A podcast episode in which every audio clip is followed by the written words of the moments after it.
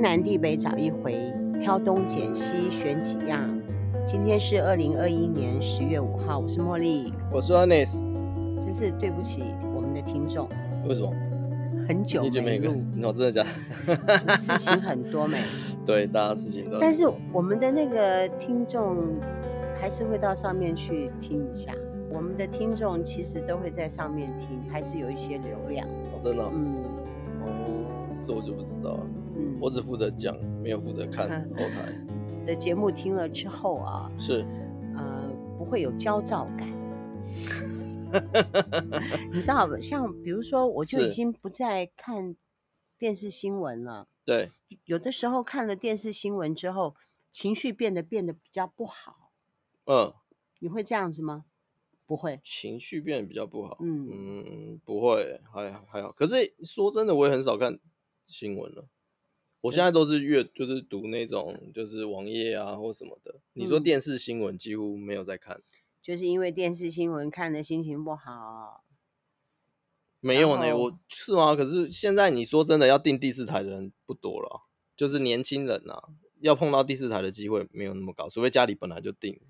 我们这边的听众很像比较属于中高年龄层，是啊，但是也有小孩子，因为我知道说有一些妈妈觉得说我们的节目还算不错嘛，所以会放在早餐的时候听。哦，早餐的时候听。哎，对，说觉得我们的还算是有点知识，就是小知识，对于成年人来讲，应该大家都有自己的想法哦。是是。那么对于小孩子，因为不懂得比较多嘛。对。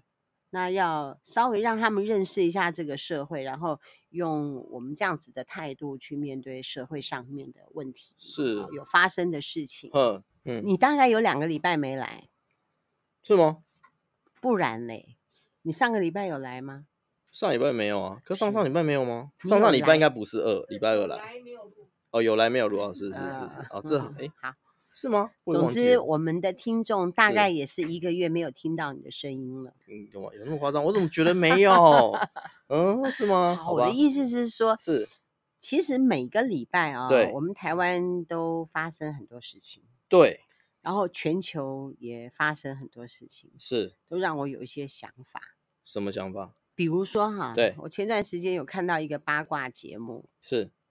就有一个女孩子啊，她小孩子很像是六七岁吧，然后被家暴，嗯，然后她就把那个家暴的过程，还有跟她老公互动的那个赖的对话，嗯，都放到荧幕上面啊，公开在 FB 啊之类的，嗯，呃，就把事情搞得很难看，嗯，当然也不是说。不应该公开啦，只是说现在很多人比较没有办法控制好情绪，然后就会导致一些不好的那种状态出来。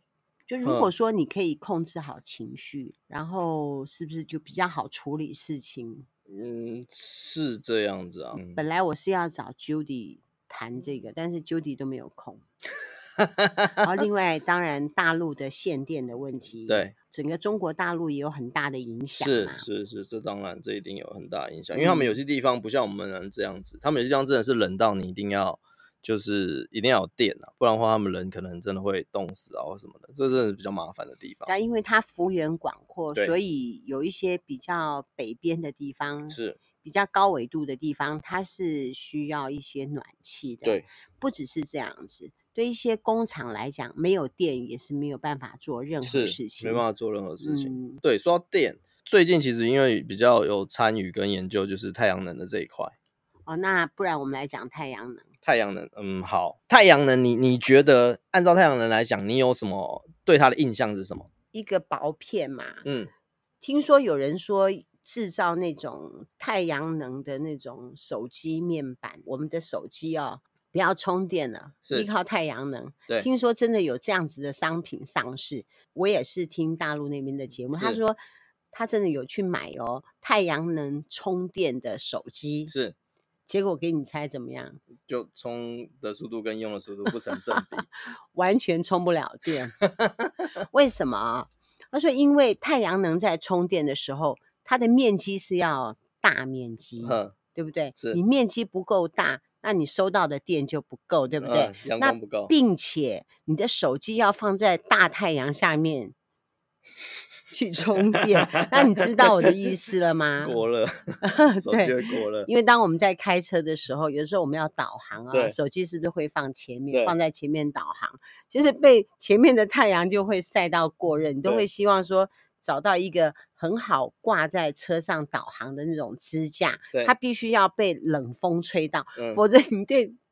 你被前面的太阳晒到就会过热，对，到时候你的那个手机就会宕机，对，对不对？对，有道理，对不对？是，我很会用，所以我在想说，是不是说，当我们在做导航的时候啊，后面放一个隔热板，不然就太阳就晒到会太热没？对，是真的。好，嗯，那晒到太热，你的手机就没有办法。懂，所以你在讲说太阳能的时候，对，我就想到那个手机，手机要太阳能要充电。嗯，为什么会有这样子一说？也是因为说我们现在就是需要手机充电嘛。对，当限电的时候，就是直接影响的就是你的手机没有办法充电，所以你要有很多的那个充电宝，对不对？但是你的充电宝因为没有电可以充电。那你的手机是不是不能用啦？对不对？你有没有 看鱿鱼游戏？哎，我没有看，可我大概有知道，哦、充电宝是对对岸的说法。哦，那我们，我们叫行动电源。哦，我们叫行动电源。不是，我们在看那个鱿鱼游戏的时候，就很多讨论，对不对？对，其中有一个讨论是这样，就是要问一下那个里面有一个警察，对，他从冲到那个鱿鱼游戏的。基地的时候，他就带着他的手机，嗯，然后在里面待了几天之后，他的手机还可以传影片呢。意思是说，你又没有充电，你的手机可以待机那么长的时间吗？如果你中间没有做太复杂的操作，是有机会的。对，意思就是说，手机充电这件事情是一个问题。那所以刚刚有扯到太阳能嘛，那希望大家 发展一个。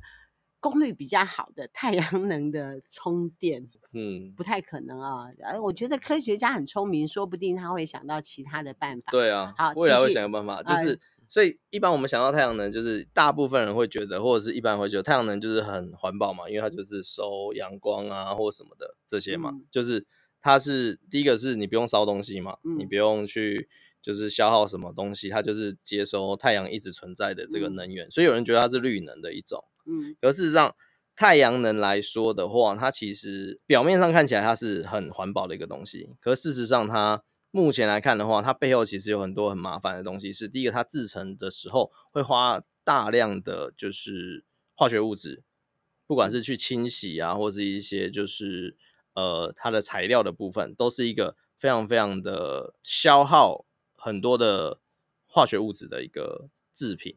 我相信啊，但是也许科学家到最后可以发展它的制成会比较简化吧。制成比较简化，呃，因为像目前制程其实没有简化，制成反而变得更复杂。对，好比说我们在使用煤能发电的时候，是不是就会有很多的污染，对不对？对，所以我们说要用电力发，呃，要用电源。我的意思是说，电动车哦，对不对？是。那你电动车是不是需要电池？对。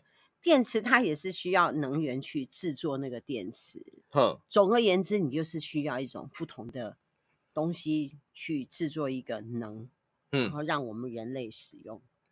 你在做电池的时候，是不是需要什么硅呀、啊，还是什么锂、啊？对，就是那些那些物质比较比较少见。第一个，它是稀有金属嘛。那现在现在稀有金属，听说如果说我们的电动的东西太多的话，是不是需要很多的电池的材料？对，需要很多电池的材料。所以，比如说像绿能，比如说像风能啊，或者是太阳能这些，绿能有一个比较麻烦的地方是在于，呃，这些装置转化过程。第一个，除了转化之外，就是它的效率的问题，这是一个问题之外，还有一个问题就是，当它比如说风很大的时候，风力发电在转的时候，危险的东西不是呃。它有风没风，而是重重点是在于，当它在风很大，它在不断发电的时候，它必须把这些电有地方有地方去消耗掉，不一定不一定呃，储存其实也是一种消耗，因为你就是把它消耗到，就是它发出来的发出来的那个倍率，当它发出这个电的时候，你一定要有一个去处，如果没有去处的话，这个发电装置会坏掉。嗯，所以比如说像当初德国好了，德国在呃德国是第一个，他们说他们不要用任何核能的国家嘛，所以他们呢就是用绿能啊，或者是用一些太阳呃用风能，想办法去取代这些。可是他们在太阳很多是风很多的时候，他们会有一笔开销，那笔开销就是他会去拜托附近的国家跟他们买电，拜托别人跟我们买，然后可是事实上买是德国要给别人钱，拜托你帮我把这些电用掉，因为不然的话，它发出来以后没有地方去储存，或者是没有地方去把它消耗掉，它的机器是会坏掉的。嗯，所以反而变成说，它当它呃发不够的时候，它必须跟别人买电。当它发太多的时候，它必须拜托大家帮他把这个电消耗掉。但是，像比如说，我们国家其实也是缺电的嘛。对。我当时就有一个奇发异想哈，我就希望说能够在深山里面居住。对啊，然后自己可以发电，然后还要有水呀。是。那我要怎么样想？我要想办法说，我要怎么样可以得到水？对。我想要在深山里面自给自足。嗯。隐居的意思，但是电就很重要，对不对？对，网络要是以后有五 G、六 G 的话，就没有问题嘛。像现在我们是不是就要签那个光纤网络之类的？对，嗯，你五 G、六 G 还是要签呢？不用吧，五 G、六 G 不是靠天上的卫星吗？我没有没有没有没有，反而现在越麻烦的是，你现在越高的那个就是越高的等级的网络。它的范围越小哦。以前以前你二点五 G，那什么叫做？之前不是听说星链计划吗？呃，就是就是那个特斯拉从天上打下来，对对对，那个那么目前有啊。地球就没有死角。对对对，那个有，可是目前收费很不菲，就是它现在目前要收费其实是不便宜。那所以我要，所以我要等到它比较便宜、比较通用的时候，我才要去山上隐居，就是。对，所以我是说，太阳能其实是没有我们想象中的这么这么环保，因为现在其实太阳能技术其实是一直在推陈出新的啦。说真的，那它当然每更新的一代，它的呃效能会变好的情况下，它自然就会相对来说会变环保一点。那一般的太阳能板大概的年限年期大概是二十五年，它二十五年大概就要汰换掉。哦，oh. 对，它二十五年就要汰换掉一次。那因为为什么？因为二十五年它可能第一个是它耗耗损了，第二个是下一代的技术可能早就已经超过，在二十五年早就已经变成更新的。比如说像现在台湾目前有一家公司，它在做太阳能板，做的还蛮厉害的。大概可以使用多少年？它可以，它还跟你保证哦，它保证二十年，它的它保证他二十年的那个，他保证他保证他二十年啊，发电效率可以维持八十趴。哦，那么厉害！对，那这家公司大家一定都有听过，哪一家？友达。他原本是做不不是做这个的嘛，可是后来他现在就是他现在也有在做太阳能这一块，那他就可以保证这样到这种程度，就是这二十年他对他的技术很有信心，这二十年内。正常使用的情况下，它是可以维持在八十帕的发电率。其实我觉得大家还是要支持他们一下啦，因为如果说我们不支持他们一下的话，他就不会再研发嘛。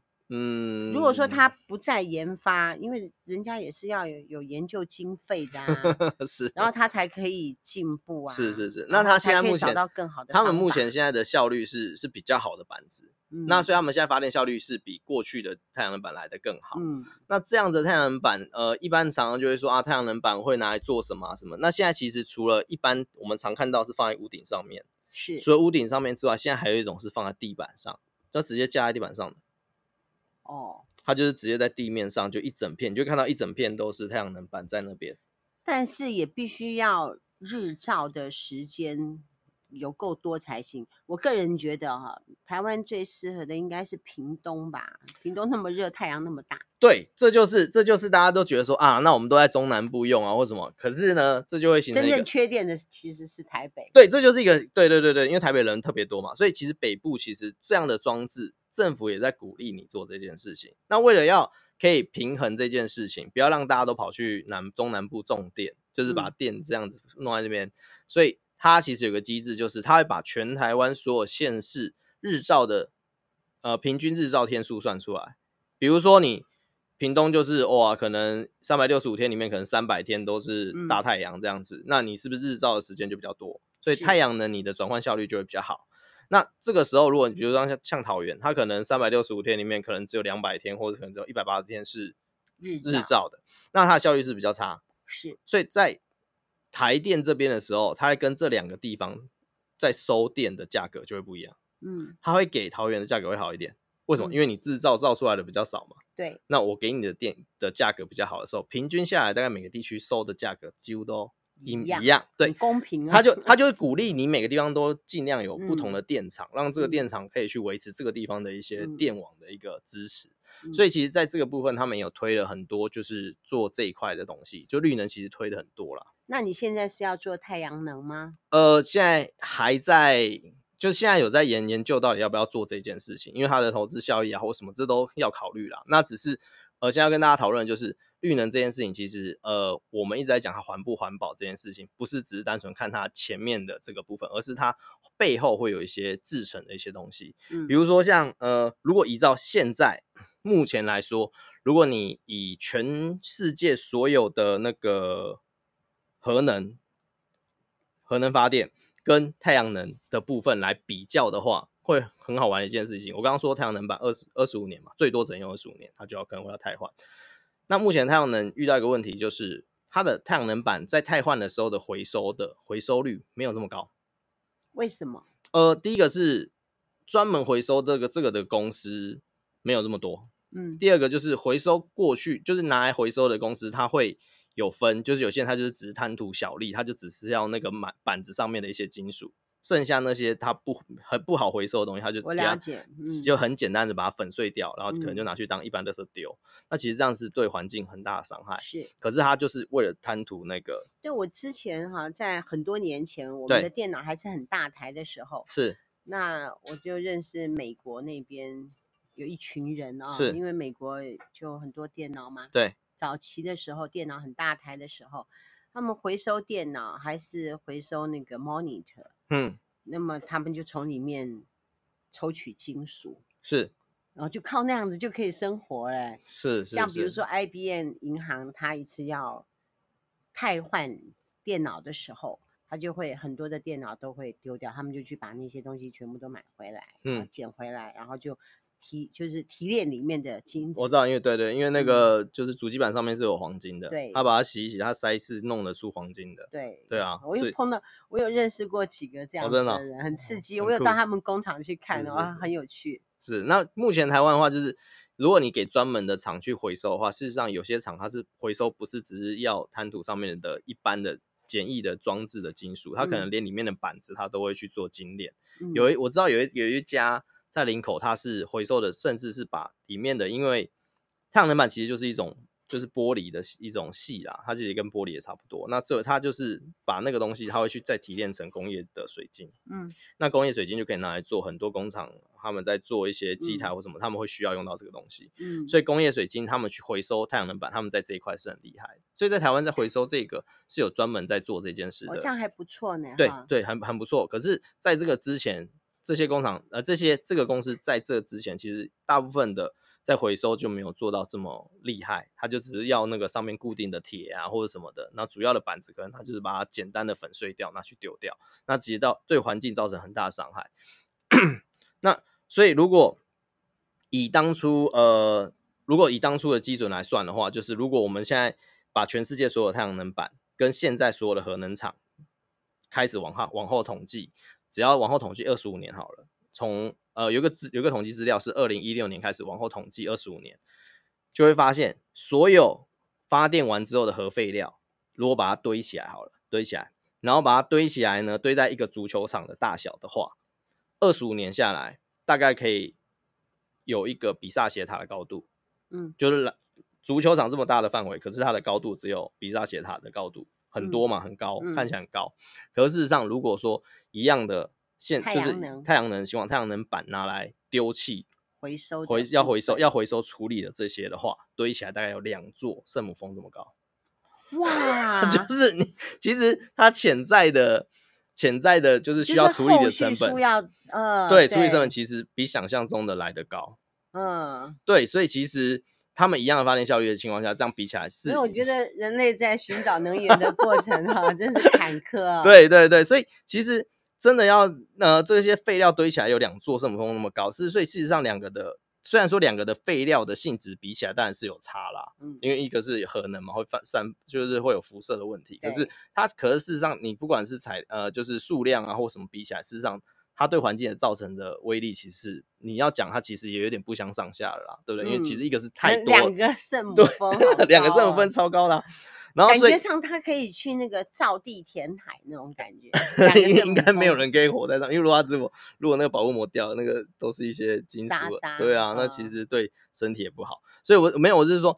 所以这个东西，呃，我们一直呃，过去有人就说啊，太阳能多好，太阳能。实际上，太阳能有很多麻烦的地方。是第一个，它不管是制成的时候，需要大量的一些不管化学药药剂啊或什么的，因为这个矽啊或是一些呃半导体，它比如说它需要二氧化硒的结晶，它帮它去做这个太阳能的主要东西。可是它里面还除了这个之外，还有大量的其他的金属，稀有金属。那这样子，我看你不要做太阳能好了。没有，不是我做了，我是叫厂商已经做好的板子来架。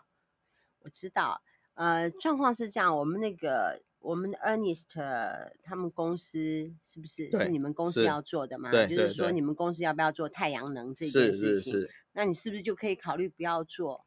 那竟然就会来算效益啊，就要先看效益啊。如果说你后面有找到可以回收的厂商，那他就不会去堆到。我只是说。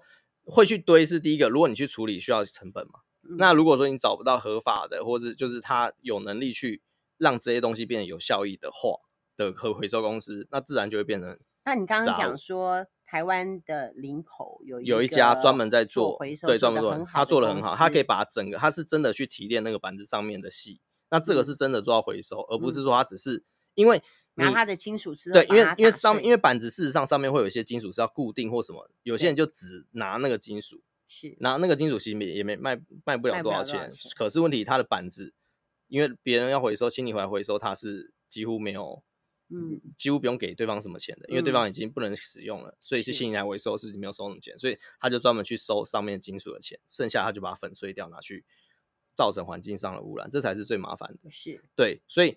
呃，或如果会真的会做，其实我我们也会想要要呃让生态给永续啦。那找到确定是可以谁可以回收啊，或什么这些，其实都是我们考虑的范围内。所以你必须要先跟这个厂商先讲好，未来它的回收的后续处理是怎么样？是是对对，当然当然当然。嗯，我有听到一个说法啊，是这是一个我们的好朋友尤令，嗯，尤令你知道吗？知道知道。他在环保局里面啊，对。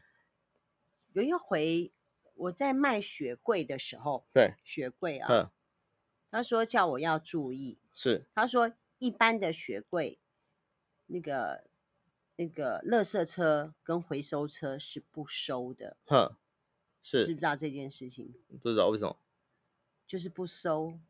他说必须到时候如果说家里面如果你有雪柜的话，你必须要确定说。有人可以帮你处理这个雪柜，是，否则回收车不收你的雪柜，呵，很麻烦哦。雪柜你知道啊？我知道，我知道，我知道，我知道，我知道雪柜，嗯，呃、就冷冻柜吧，我们这个冷冻柜嘛，对啊，是，我不知道，不知道你要不要买雪柜要注意，后面是谁要帮你做回收？是是是，哦，这也是要考虑的一个换雪柜或者是要回收雪柜的时候，是，哦，懂，了解，嗯。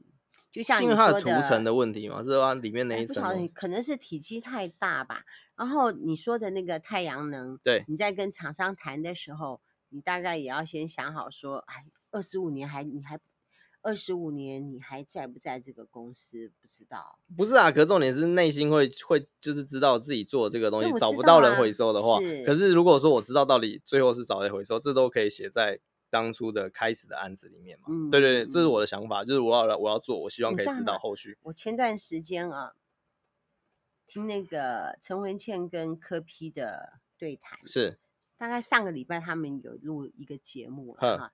柯 P 说他看了档案资料之后，他觉得呃台北市啊，对台北市从一九三几年之后，嗯，就没有再做。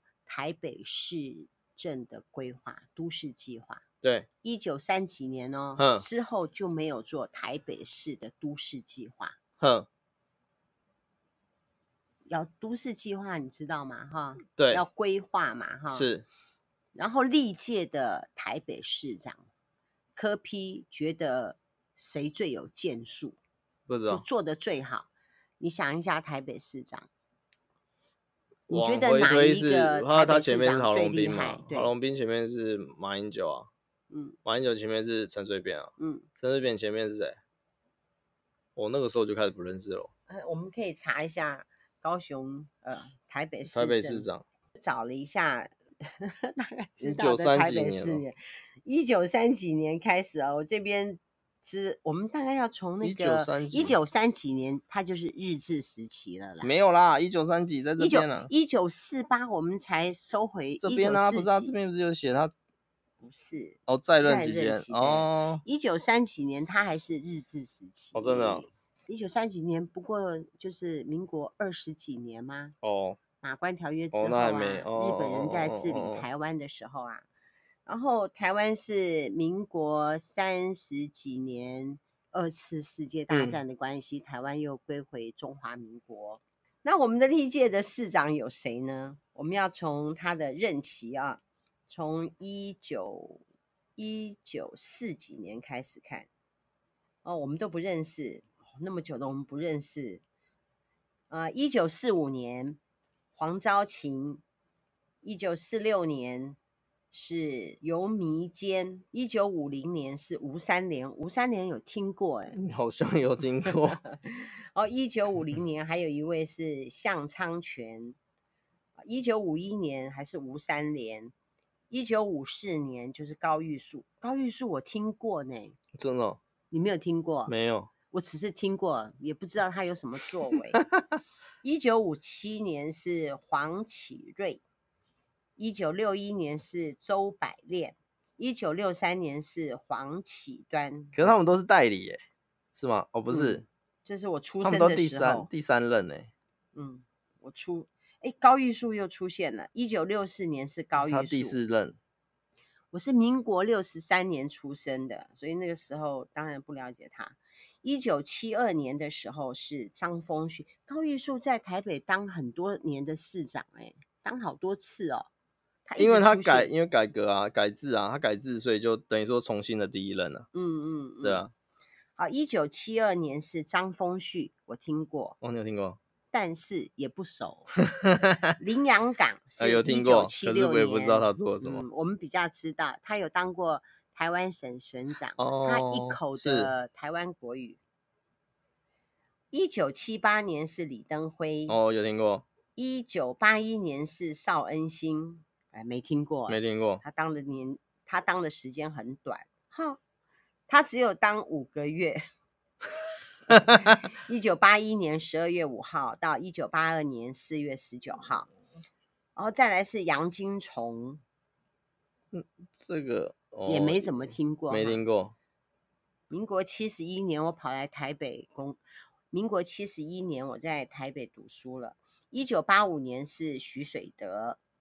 一九八八年是吴伯雄，嗯，一九九零年是黄大洲，哼，一九九四年是陈水扁，哼，一九九八年、二零零二年是马英九，二零零六年、二零一零年是郝龙斌，好，二零一四年到二零一八年是柯文哲，柯文哲他就有机会就可以看到前面。每一届市长，你刚刚讲的都，你刚刚讲的都是第一任，他们其实有两任，像对，我就讲二零哦，你就讲都讲第一任就任哦哦，就任的时间，第一次就任，嗯，这些人你觉得柯批说有一个人哈做的事情做最多，做最多，嗯，给你猜是谁？柯文哲不要看，柯文哲他说他前两年都是混的，因为都不懂啊，他像是汉献帝一样，带着他的一个一个人哈。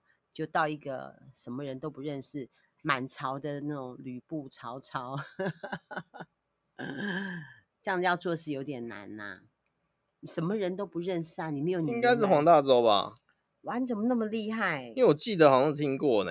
真的哈，嗯。柯皮说他看历届的市长哈做了哪些事情，嗯、他觉得黄大洲哈他是有远见的一个市长，他做了很多事情。嗯、那么想当年他在任黄大洲的时候，任命黄大洲的时候，其实当时的朝野对他的批评都不好，就是都、嗯、都说他有多烂啊，多烂啊。嗯，就当时媒体对他的评语，嗯嗯，还是这样子。所以他到底做了什么？我也不知道做什么，我没有查啦，只是说 科比没有我说科比说他做了什么、啊，他并没有说，他只是说事情做最多的是黄大洲。以他来观察的话，呃、像你刚刚讲啊，就是说，呃，你做了什么事情，你要把它记录下来。对，好比说你做了这个太阳能的那个工作这件事情，是那未来如果说接你。接你工作的这个人，他必须要知道你做了些什么事情嘛，要 follow 后面的事情嘛。对，嗯，就我觉得你不错。没有啦，有做事。所以我的意思是说，就是所以太阳能这东西，其实我们还是要思考，就是绿能其实有时候不是很多东西不是我们表面上看到的这样子。嗯嗯。对对对，所以其实绿能我们还是要在思考如何让它更。更更环保一点啊，对，目前其实它如果在提高它的转弯效率的话，越提高它的效率，其实它就会越环保。你现在在你公司是什么？是顾问还是发展？我也不知道我是什么、欸，就。没有没有，就做事，对对对对对，就做很多事，做很多事，真的做很多事，就什么都做。哎，这不跟我一样，什么都做，真的是。但我心里面有想好，像说我们公司有三个案子，啊，就三个发展方向。对，那每一个发展方向，其实我都有想法啦。是，嗯，那我是希望我的时间可以分配得来。嗯，那未来有些事情可以。放给别人做的，我就放给别人做。有些事情必须要自己做的，就只好自己做。哎，对，可以放出去当然是最好了。没有啦，就是会去自己研究一些东西啊，不然其实，嗯，蛮蛮花时间。比如说像你刚刚讲那个什么土地的，其实土地里面有一个，就是现在我们现在其实正在经历一个很大的一个跟土地有相关的法律。你说？就是国土计划法了，那不过这个其实，我们先停一下，这其实很庞大了。土计划法，我们下一次再讲，因为我们这一次讲太阳能的部分，我们当做一个段落，是是，好不好？好。那我们太阳能还要再补充什么呢？太阳能补充，呃，目前就是在台湾，其实，在推绿能这件事情，其实它会有一些地方，你会看到它地上，它就直接就是整个一整片的太阳能板。那这种东西现在目前其实政府很鼓励。他鼓励就是台电会去跟这些盖好这些的去签，让他签二十年的约，然后价钱是固定的，然后一直都会有产生电。所以其实台电现在也一直在收，就是这些呃，不管是屋顶式的啊，或者是地面式的这些电。地面式的它下面是不是就不能够再做其他的利用？呃，它可以在水池上面盖，比如说下面是可以养鱼啊，或什么。可是你上面用了那个太阳能之后。那么鱼的部分，它就没有办法吸收到阳光，这样子对养殖是不是也会有影响？有些鱼它不会，不需要它不需要太日日照这么这么强的，而且太阳能板你这样子弄起来，它也没办法说完完全全就是完整的整个遮到变黑色的，就让那个下面是完全没日照的，嗯、是不太可能啊。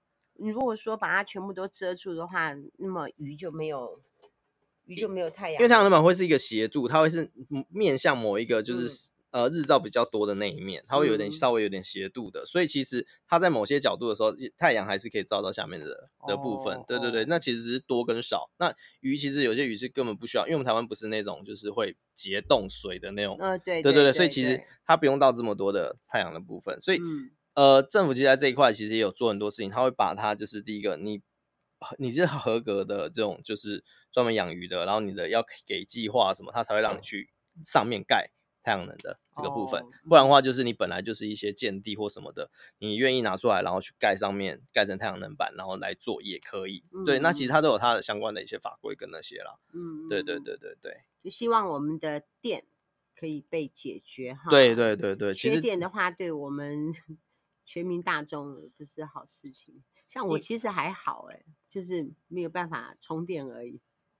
会吗？因为我觉得现在这个不管是呃温室温室呃温室效应的关系啊，大家现在其实你冷气开的频率应该比以前要更多了。是。然后你可能现在用的所有的装置都需要都改改成电，以前车子不用用电，现在车子改用电了。嗯。那那个电量其实也非常庞大。然后以前手机也没有那么耗电，现在也很耗电。嗯。然后你现在很多东西都可以变成是要需要电的，比如说呃以前可能。你的冰箱可能就只是单纯的就是冰箱，可是现在冰箱可能甚至可以连手机啊，让它有 AI 啊或什么的。然后呢，甚至连煮饭的电锅都可以连 AI，你什么时候叫它开啊或什么的。有人有人甚至连它的窗帘都是有 AI 的。对，所以其实什么东西都可以连电的时候，其实这个东西它需要大量的电去维持，不是因为电厂不好，哎，电厂我们现在的过去的电网不好，而是我们现在大家的用电需求比以前。多太多了，嗯，对，我们台湾算简单了，像我们对面大陆，它最近不是就缺电，缺电了，对，对。于他们的东北的那种人民就比较可怜的一点，对对对，还有很多工厂都要休工了，是，对啊，所以如果说工厂一休工，就代表整个生产线都没了哈，嗯，这也没办法，因为没有电就真的是没有，所以我们其实电真的是一个很重要的一个。环节对，在整个不管是国防或者是我们国家上的一个经济，都是很重要的一环。好，希望我们政府加油，加油啊，加油！政府加油！是是是，我们就配合政府。对，当然当然。好，好，好，今天我们讲到这里，谢谢各位听众的收听。天南地北找一回，挑东拣西选几样。我们这里是南海爱神团，我们团一团，拜拜，拜拜。